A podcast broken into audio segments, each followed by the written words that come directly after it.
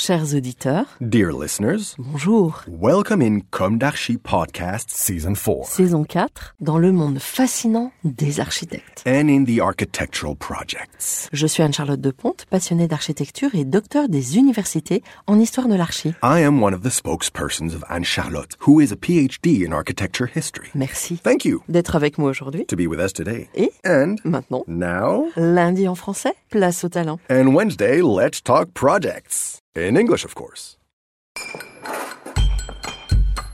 Bienvenue dans Com d'Archi.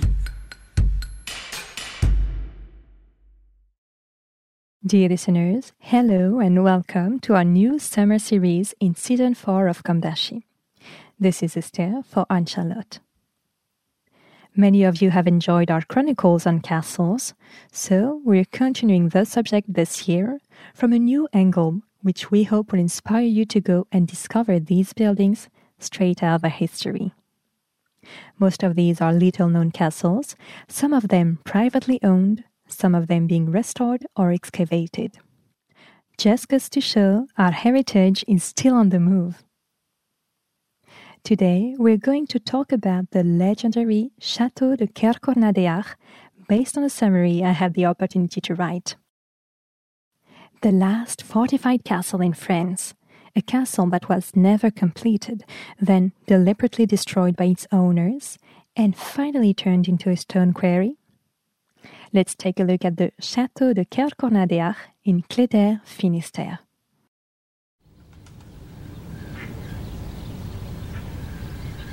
Surrounded by legends, like its land, Brittany, the castle now offers only ruins, albeit grandiose ones, in the midst of tall trees. The building of which only the outer walls, towers, and chimneys remain is thought to have been built around 1630 by the Marquis de Rosmadec Molac, or much earlier. In 1638, a burial mound was discovered. While the earliest known traces of the castle date back to the 13th century, the earliest ramparts may date back to antiquity. It is said that an ancient fortress existed, the birthplace of the young warrior Neuse, who accompanied Saint Paul, one of the seven founding Breton saints, to fight the dragon on the island of Batz. Neuse received the estate as a reward, hence the name Kergournadeac'h, meaning place of the man who does not flee. There's also an old saying before there was a lord anywhere, there was a knight at Kergournadeac'h. From the outside, its silhouette resembles that of a feudal fortress, and it is considered to be the last fortified castle built in France. It's a square granite ashlar building. 20 meters long and 10 meters wide, the corners are flanked by four monumental towers. These round towers are fitted with machicolations and topped by a turret with high chimneys. This regular plan is evocative of the late Middle Ages, itself almost 150 years over, and the early plans of the Château de Chambord. The latter was also based on a square plan, framed by four towers and articulated around the central staircase. I quote Pierre Héliot in La Genèse des châteaux de plan quadrangulaires en France et en Angleterre. The main building, often stripped of its annexes, was laid out in a circuit that more or less exactly resembled a geometric quadrilateral or polygon with few sides, but enlarged by strong, protruding towers planted in a relatively tight pattern. Previously arranged haphazardly on the terre-pleins, the buildings were now set against the curtain walls, bordering a central courtyard. End of quote. In 1644, an engraving of the Château de Kergournadeac'h was published in Vulson de la Colombière's La Science Héroïque. Presumably, construction was well advanced, if not completed. The castle is shown with its four towers, topped by slate clad domes.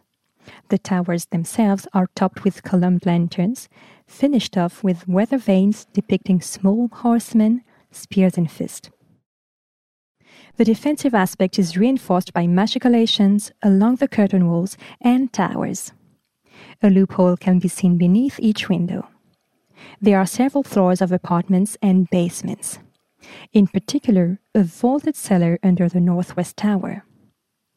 A massive spur sits at the base of one of the towers to the south, and a little further along, on the edge of the pond, you can make out the ruins of a bastion of some kind. This could be the beginning of an outer wall. Remains of the ramparts erected by the valiant Neuss. But how to explain such a military looking building in 1630 when the Duchy of Brittany, united with the Kingdom of France for almost a century now, was experiencing rapid artistic, economic, and demographic growth.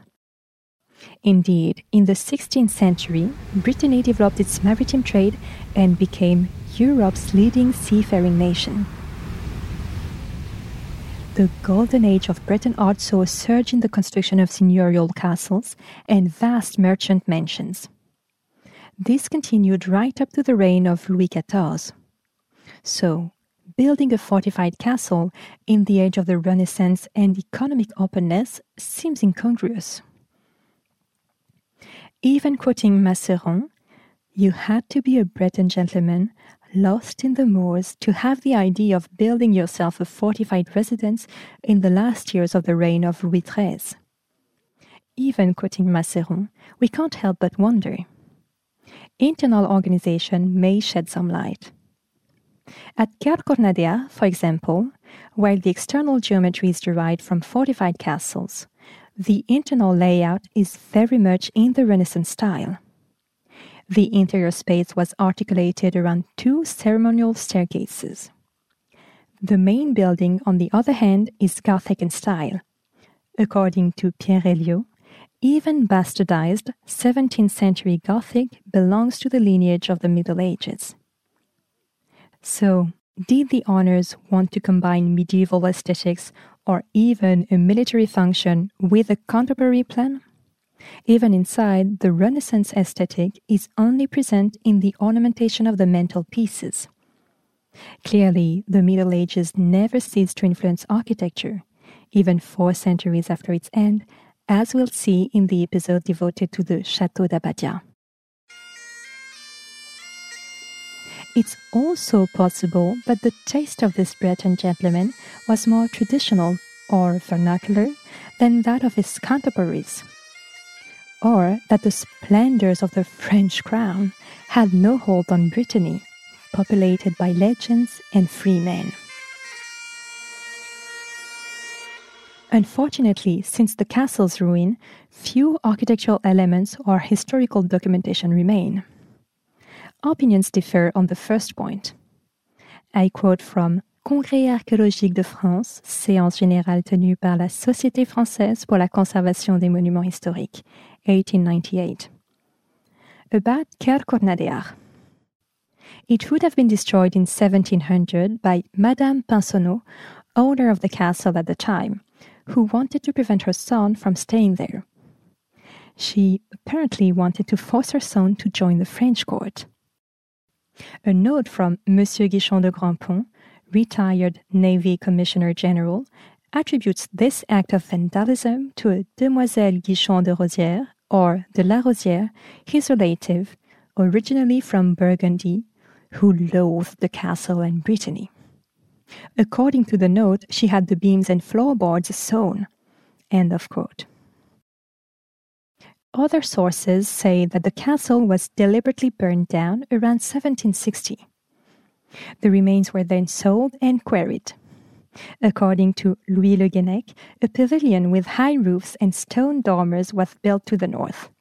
It served as the seat of the seigneury and fiefdom of Kergournadeac'h. The courtyard features two coats of arms from the former church of Cléder.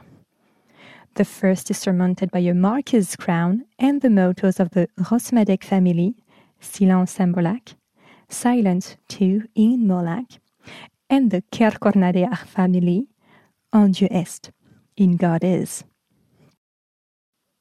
Since 1926, the striking ruins of the castle have been listed as Monuments Historiques. Dear listeners, thank you for tuning in. Let's meet again next week for another summer episode of Com d'Archi. A new architectural journey at the heart of the castle where the treachery of the Hundred Years' War and the fin amour of the troubadours still resonate. Until then, take care. Goodbye.